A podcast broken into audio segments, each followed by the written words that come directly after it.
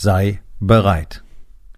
Hallo und herzlich willkommen. Mein Name ist Dr. Alexander Madaus. Ich bin Unternehmer, ich bin Arzt, ich bin mehrfacher Bestsellerautor und ich bin natürlich Unternehmercoach. Ich bin Gründer der Rising King Academy, dem einzigen Ort, an dem es echtes, authentisches und vor allem praxisorientiertes Leadership Training für Unternehmer mit Familie gibt.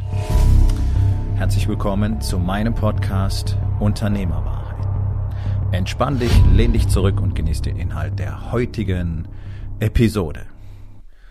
Sei bereit. Das sind zwei Worte. Diese Worte sind sehr, sehr wichtig und vielleicht sind es mit die wichtigsten Worte, die du äh, in deinem Leben hören kannst. Es ist nur so gut wie niemand bereit. Was meine ich damit? Be ready. Ist ein Satz, ist kein Satz, im grammatikalischen Sinne zumindest nicht, äh, den ich vor sehr langer Zeit gelernt habe. Bereits während meiner Zeit beim Militär. Wir haben damals unter anderem auch sehr viel mit Amerikanern zusammen geübt. Und äh, darunter waren auch Special Forces.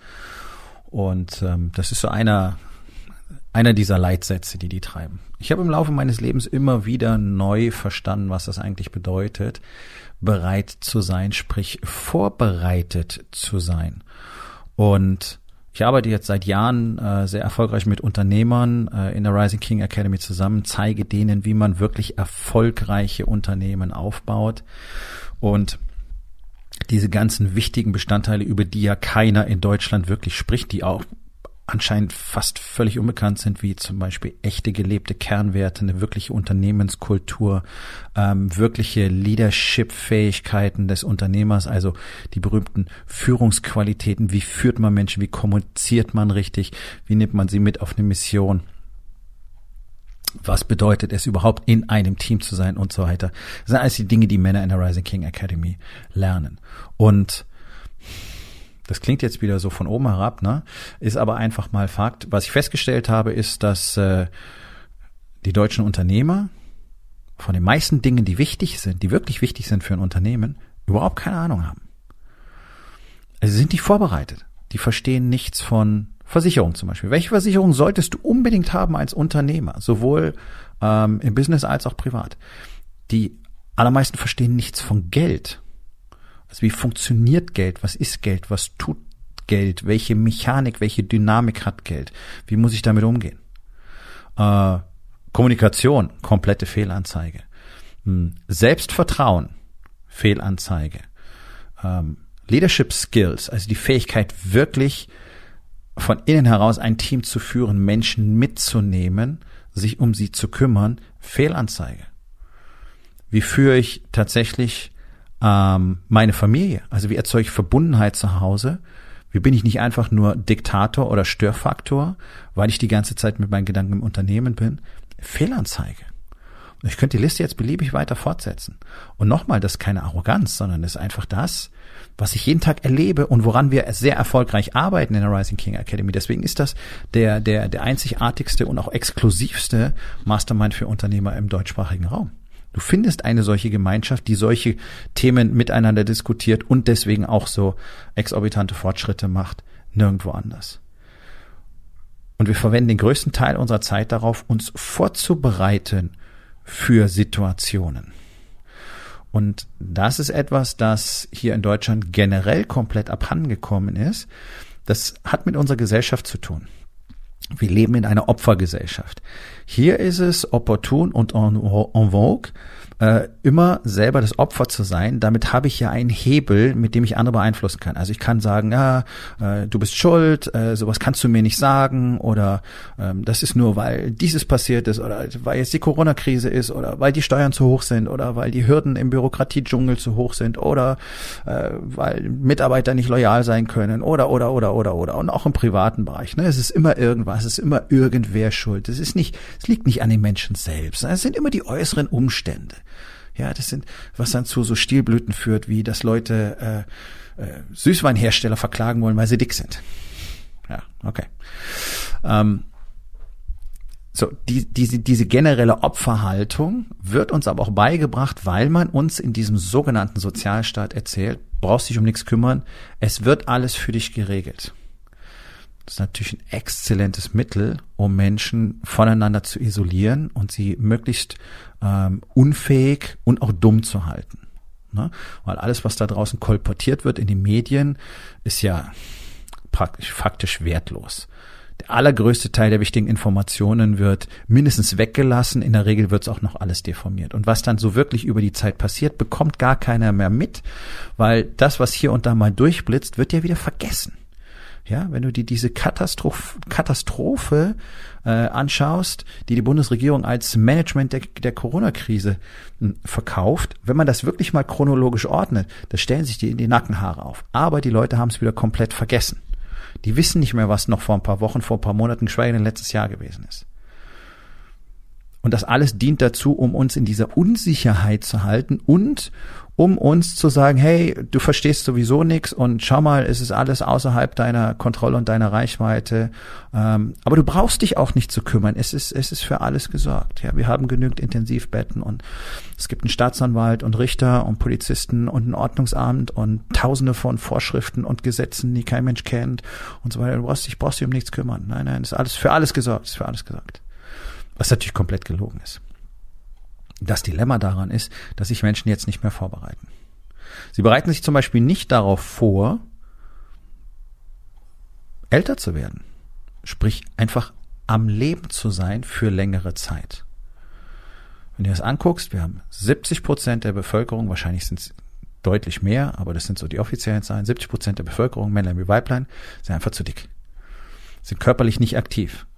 Also, die Zahlen sagen, ungefähr zehn Prozent der deutschen Bevölkerung sind regelmäßig sportlich aktiv. Das sind überwiegend Befragungen. Das heißt, jeder, der einmal alle vier Wochen zum Laufen geht, sagt wahrscheinlich, yo, ich mache regelmäßig Sport.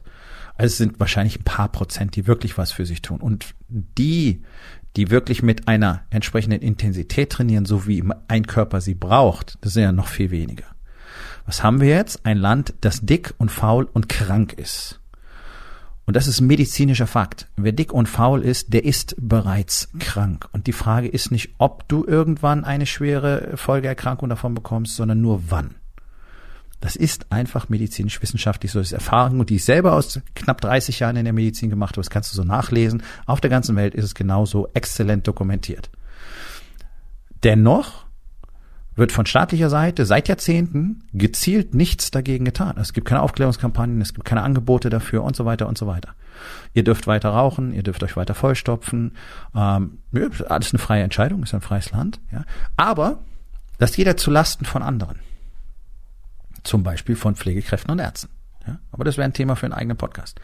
So, sich vorzubereiten auf das Weiterleben, auf das Älterwerden, bedeutet dafür zu sorgen, dass dieser Körper gesund, stark, ausdauernd und belastbar ist. Das ist anstrengend, ne? Also macht's keiner. Anderes Beispiel. Körperliche Gewalt. Körperliche Gewalt ist extrem verpönt, natürlich aus gutem Grund, sollte auch immer nur das allerletzte Mittel sein, um das eigene Leben zu schützen. Dennoch sorgt es dafür, dass natürlich das Gewaltmonopol sich verschiebt. Und damit meine ich jetzt nicht das staatliche Gewaltmonopol, das hätten sie gerne, sondern ich rede von körperlicher Gewalt. Und das Monopol haben die bösen Jungs. Das heißt, die, denen Regeln und Gesetze egal sind und die ultimativ dazu bereit sind, brutale Gewalt einzusetzen, um zu bekommen, was auch immer sie wollen. Die haben das Gewaltmonopol, die haben die Kontrolle, nicht unsere Polizei. Die allermeisten Polizisten sind selber zu dick, sind selber nicht gut trainiert, die haben auch gar nicht die Möglichkeit, das im dienstlichen Rahmen wirklich zu tun.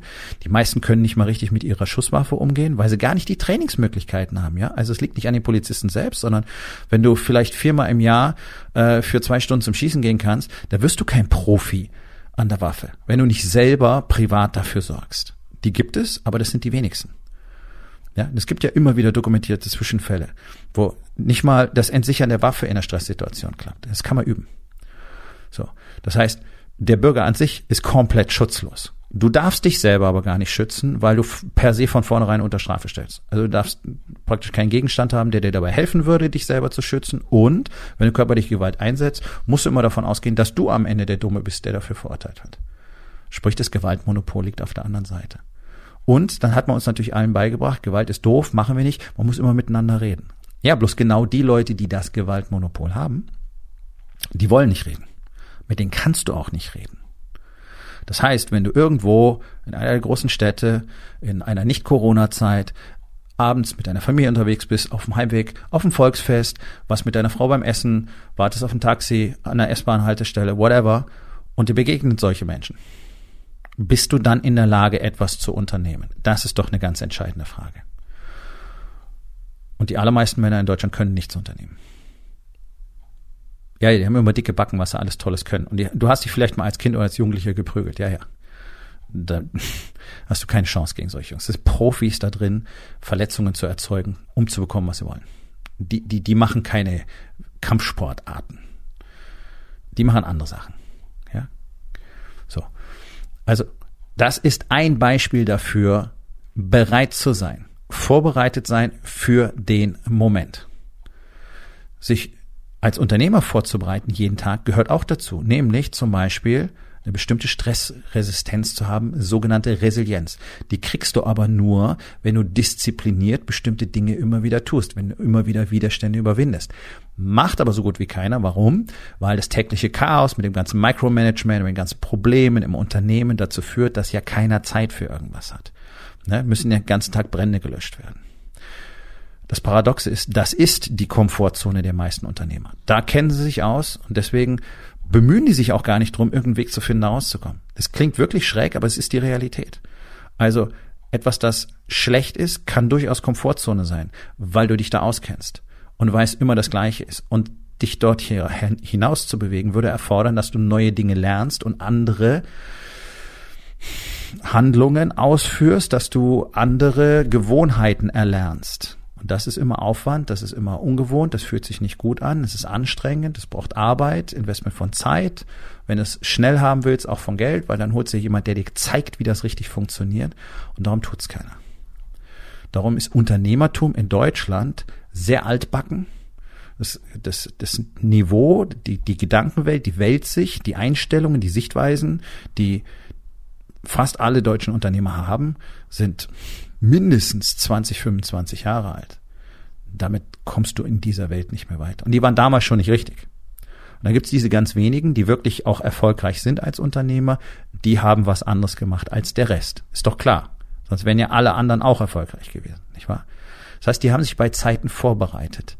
Die haben sich zum Beispiel darauf vorbereitet, was passiert, wenn wir neue Mitarbeiter einstellen, also wachsen. Was passiert denn, wenn wir noch mehr Kunden bekommen? Was passiert denn, wenn? Was passiert mit mir? Wie soll ich diese Leute führen? Welche Prozesse brauchen wir? Welche Strukturen brauchen wir? Welche Strategien brauchen wir? Hm, wie viel Widerstandskraft brauche ich? Was muss ich an meiner Kommunikation verändern? Und so weiter. All das muss erlernt und trainiert werden. Das geht nicht Buch lesen, jetzt kann ich's, auf einen Workshop gehen, jetzt kann ich's, Wochenendseminar besuchen, jetzt kann ich's, äh, irgendein Mastermind beitreten, alle drei Monate mal für zwei bis vier Tage treffen, jetzt kann ich's. Nein, kontinuierliches Training und du musst dich jeden Tag vorbereiten.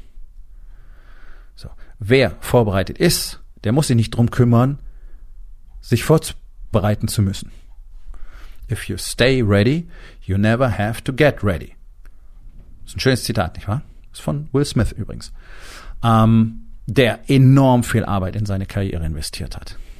Also egal wo, wenn herausragende Persönlichkeiten herausragende Lebensläufe haben, dann haben sie herausragendes dafür getan.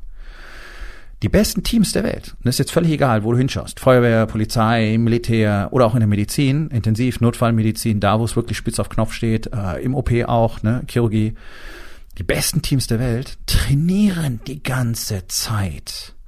Du wirst doch nicht in dem Moment, wo deine Fähigkeiten gefordert werden, auf einmal besser, sondern da musst du sie haben, da musst du vorbereitet sein.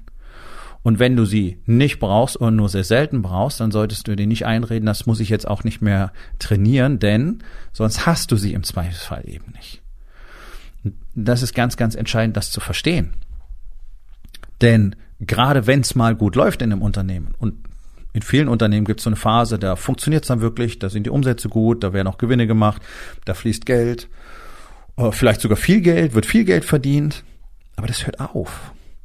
Weil dann tritt diese Entspannung ein und werden Dinge vernachlässigt, dann werden Fehler toleriert oder einfach mal geflissentlich übersehen und man denkt sich, wird schon wieder werden und kann man so laufen lassen. Ja, da fehlt dann eben dieses ständige Training, da fehlt dieses sich ständig vorbereiten auf was wäre wenn. Ich bin ein großer Fan von militärischen Spezialeinheiten. Einfach wegen des Mindsets, was du brauchst, um solche Leistungen zu vollbringen. Und es ist völlig egal, in welches Land du gehst. Es ist immer das Gleiche. Die verbringen den allergrößten Teil ihrer Zeit ja mit Training, nicht mit den Einsätzen. Warum machen sie das? Ja, weil sie sonst in den Einsätzen nicht auf diesem Level abliefern könnten. Das macht Sinn, oder? Das ist das, was ein Profisportler tut. Der trainiert jeden Tag stundenlang. Der Freizeitsportler tut es nicht, der Amateur tut das nicht. Deswegen ist er kein Profi. Das ist der einzige Unterschied. Die Menge an Arbeit, die Bereitschaft, die Disziplin zu tun, was getan werden muss, um ein bestimmtes Niveau zu erreichen. Und sobald du es nicht mehr tust, verlierst du dieses Niveau. Und deswegen ist dieser Satz, sei bereit, dieser Nichtsatz, so extrem wichtig. Denn praktisch alle unterschätzen, wie lange es dauert, bereit zu werden. Und dann brennt die Hütte auf einmal. Und du hast keine Ahnung, was du tun sollst. Du hast weder die Fähigkeiten, du hast nicht das Wissen, du hast nicht das Training, du hast nicht die Kapazität, all diese Dinge zu tun, die mir jeden Tag begegnen in meiner Arbeit mit Unternehmern, denen man gesagt hat, du musst möglichst schnell wachsen, möglichst viele Zweigstellen aufmachen und dann merken sie, so funktioniert das nicht, weil ich habe, ich habe nicht die richtigen Werkzeuge am Platz, ich habe nicht die Prozesse, ich habe nicht die Kapazität, ich habe nicht mal die Leute dafür und dann geht das Rumgekrücke und das Rumgeflicke los und dann klappt's nicht, dann ist die Zweigstelle da, aber die Umsätze passen nicht und dann haben wir die Gespräche mit der Bank und dann wird der Kontokorrentkredit erweitert und so weiter und so weiter. Kennt ihr alle, ne? So, so funktioniert das Shit. Nicht anstatt erstmal seine Fähigkeiten auszubauen, das Fundament auszubauen, bereit zu sein und dann zu sagen, okay, jetzt ist alles am Platz, jetzt gehen wir nach vorne. Das hat nichts mit Verzögerung oder Prokrastination zu tun sondern es ist einfach nicht richtig, dass man so schnell wie möglich wachsen muss. Ansonsten ist das Unternehmensüberleben gefährdet. Andersrum ist es richtig. Das ist Bullshit, den dir diese ganzen Online-Fuzis erzählen, die irgendeinen Mist Online-Kurse und so Kack verkaufen und dann erzählen, ja, du musst halt möglichst schnell wachsen. Naja, klar. Wenn ich irgendwelchen relativ sinnlosen Kram, der aber viele Leute interessiert, wie zum Beispiel Anleitung zum Reichwerden und so weiter, verkaufe, und das verkauft sich halt wie geschnitten Brot, dann kann ich schnell mal 10, 20, 30 Verkäufer ans Telefon hocken und die einstellen. Das ist dann Unternehmenswachstum. Nein, es sind keine Unternehmen. Aber die Jungs blenden euch. Das sind die, die jetzt auftreten und sagen, sie machen Geschäftsführerberater, sie machen Unternehmercoach.